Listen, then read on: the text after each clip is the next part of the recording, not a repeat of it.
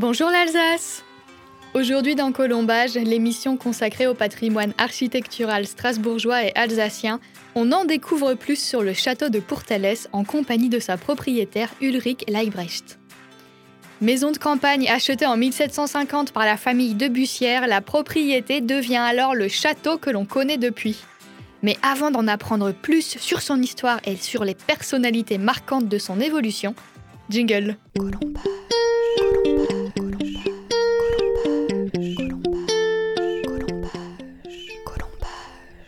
Une matinée ensoleillée nous tend les bras lorsqu'on passe les portes du château de Pourtalès.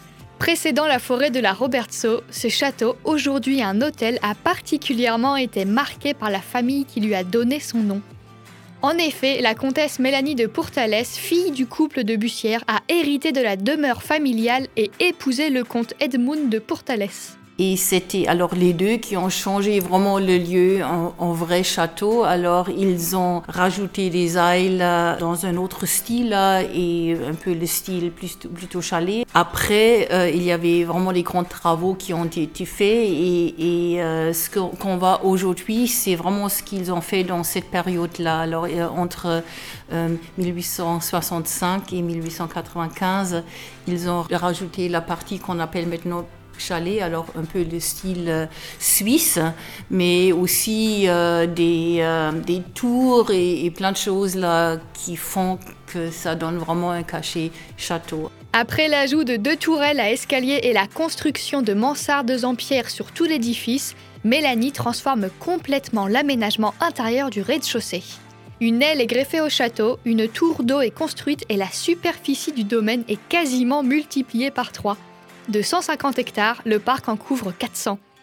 Le château de Pourtalès connaît aussi différents usages depuis le XVIIIe siècle. Oui, alors le, château a vraiment vécu une histoire euh, très très intéressante. Bien sûr, d'origine, c'était construit comme une, maison privée. Mais c'est vrai là qu'avec les guerres, là déjà la première guerre mondiale, euh, c'était pas facile. Alors avec la deuxième guerre mondiale, euh, la famille a décidé vraiment de, plus ou moins quitter le lieu. Alors ils étaient à, Paris et ailleurs. Après la guerre, le château a été libéré par les Américains. Et après, c'était l'université. Alors toujours la propriété de la, famille euh, Portales. Mais euh, le château a, été utilisé par l'Université de Strasbourg. Il y avait un collège là qui s'appelait Collège de l'Europe libre depuis, je pense, 1951. Et après mon beau-père, alors, euh, il a acheté en 1972 le château, mais pendant cette période, déjà là, il, était complètement abandonné, vide. Là, il y avait plein de dégâts. Vous pouvez voir le ciel, vraiment là, entre, dans, je vous ai montré à tout à l'heure le grand salon. Là, alors, il y avait vraiment des, grands trous là-dedans. Là, les parquets, les parquets étaient, abîmés. Euh, alors c'était vraiment pas dans un très bon état et la ville à cette époque-là avait décidé de changer en, peut-être euh, en logement HLM là, alors de détruire complètement et de, de, construire autre chose. Euh, et c'était à cette époque-là que les, les Robertsoviens et aussi l'ancien maire là, de la Robertso, M. Grossman, qui, qui, a fait beaucoup pour, pour ce château et qui a aimé beaucoup qui se sont mis ensemble et qui, ont dit là on ne peut pas détruire notre patrimoine là c'est incroyable tout ce qui s'est passé ici alors il euh, faut, faut le sauver. Et c'est là où mon beau-père l'a acheté en 1972. Et lui, il a changé. Alors, son, idée était une université américaine, du style américain, euh, privée, qui s'appelait à l'époque Schiller College. Et elle est devenue, plus tard, en 1973, Schiller International University. Alors, une université qui a suivi un programme américain pour euh, recevoir des décrets bachelor et master degrees. Et, euh, et c'est là où on avait, euh, jusqu'au presque l'année 2000 à peu près, on avait des étudiants internationaux pour suivre leurs études chez nous. Pour résumer, le château a d'abord été une résidence privée avant de traverser les deux guerres mondiales, non sans encombre. On reviendra d'ailleurs plus en détail sur ce qu'il s'est réellement passé un peu plus tard avec Ulrich Leibrecht. Centre d'études dans les années 50 et 60, il est abandonné par la suite jusqu'en 1971 lorsqu'une classe d'enfants se mobilise pour empêcher la destruction du site. Leurs textes sont publiés dans le journal régional puis diffusés par les magazines Paris Match ou encore Marie-Claire. Rapidement, leur intervention réveille les consciences et fait même réagir jusqu'aux États-Unis et au Japon. Comme l'a dit notre invité, c'est en 1972 que son beau-père, Walter Leibrecht, rachète le château et y crée une branche de la Schiller International University. Aujourd'hui, même s'il continue de loger des étudiants étrangers, le château de Pourtalès est plus connu comme hôtel et centre de conférences. Face à une telle histoire, nul doute que cet édifice présente un intérêt hallucinant pour le patrimoine de la ville. Je pense qu'on vit l'histoire euh, ici, là, et ça se, ça se, sent. Je pense le moment qu'on entre dans la, porte, là, et on, on essaie de garder un peu cet esprit de Mélanie, qui était une, euh, femme très, euh, très ouverte, très libérale pour l'époque, très politique aussi, mais qui a eu toujours l'intention de réunir un peu l'Europe. Et c'est pour ça, je pense, l'histoire du lieu est extrêmement important pour ce qu'on fait aujourd'hui. Et on le garde toujours en tête. On a par exemple, en toutes les chambres, on, présente une personnalité. Ce qui est sûr, c'est que cette Mélanie de Portales était une sacrée femme, désireuse de rapprocher la France et l'Allemagne et de faire du château un salon mondain connu dans toute l'Europe. À la fin du 19e siècle, le couple tient même un livre d'or signé par d'illustres figures de l'époque, à l'image de Napoléon, de plusieurs marquis et du pianiste français Reynaldo Hahn, qui témoignent qu'ici, la réalité semble composée de rêves. Des rêves malheureusement pas toujours bénéfiques, car peu avant 1870, Mélanie et Edmund de Pourtalès sont invités à un dîner berlinois en compagnie du ministre d'État de Prusse, qui dit alors à la comtesse que d'ici 18 mois, l'Alsace deviendra allemande. L'ombre du conflit franco-prussien plane, mais malgré les tentatives de Mélanie pour prévenir les généraux français, personne ne l'écoute.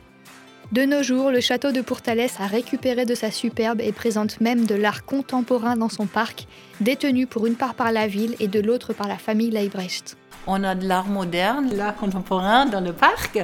Euh, ça a été, euh, je pense, organisé par une société une association, la SEAC. Euh, et tout se joue autour l'humain et la nature. Euh, il y a tout un parcours là qu'on peut faire et c'est vraiment assez chouette ce qu'on peut découvrir. Il y a des énormes oreilles et, l'œuvre euh, s'appelle Le forêt, regardez, écoute.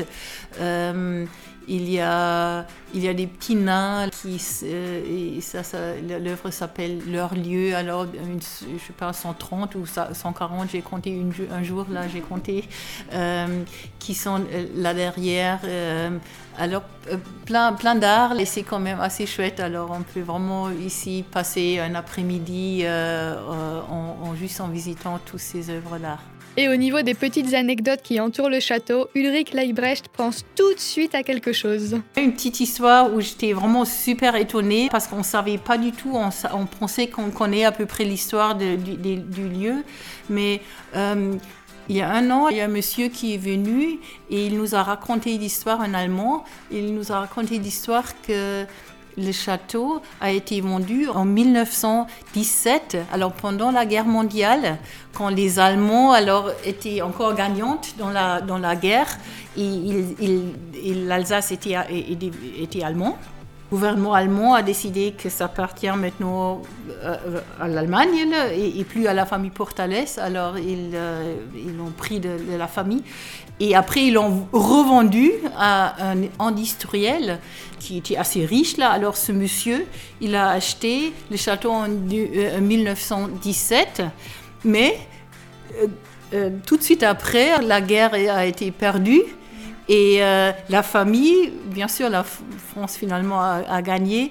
Euh, la famille a récupéré euh, le château et ce monsieur alors a été envoyé de nouveau en Allemagne. Il a tout perdu et, ils avaient ce château que pendant un été et, personne ne le savait. Alors on n'a jamais entendu cette histoire, mais il avait des, documents pour prouver que, que, le château vraiment appartenait à eux pendant cette courte période. Eh ben, ça c'est une anecdote. Et si on terminait avec l'endroit préféré de notre invité? La parole est à Ulrich Leibrecht. Bon, je pense ici, là où on, est actuellement, c'est dans, dans, la belle étage. On, on, se sent vraiment à l'aise. On a, on a passé des super moments ici. On a toujours des amis qui viennent nous voir et qui, passent quelques jours euh, ici. Euh, non, c'est ici où on, est, où on est bien. Un dernier mot? On attend avec impatience que euh, cette pandémie va, terminer et on va pouvoir ouvrir de nouveau l'hôtel. Cet été, on a aussi un très très beau projet euh, dans nos jardins où on va faire euh, une activité d'été, un bar d'été, un bar, spectacle et, dîner dans les jardins du, château. Euh, ça va être ouvert au public et on pense vraiment d'avoir aussi de pouvoir accueillir dans les 200, 300, 400 personnes là tous les jours. On travaille ensemble avec les improvisateurs de Strasbourg. On va avoir des spectacles deux, trois jours par semaine. On va faire des, petits, on va avoir des petites, des petits concerts, plein, plein plein, d'activités. Juste là, je pense que ça va faire du bien aux gens de juste euh, de, passer un bon moment dehors, de, de, boire un verre, de manger une, tarte flambée ou de juste être à l'aise dans la nature. Et on a plein, plein, plein d'espaces et, euh, on est vraiment là, on, fait, on a plein d'idées pour l'aménagement et, je pense que ça va être super chouette. Voilà, c'est notre gros, gros projet d'été. Un projet que l'on espère vraiment voir se réaliser. Le château de Pourtalès est un incontournable du patrimoine strasbourgeois, tant par son histoire que par la volonté de ses propriétaires de le partager avec tout un chacun.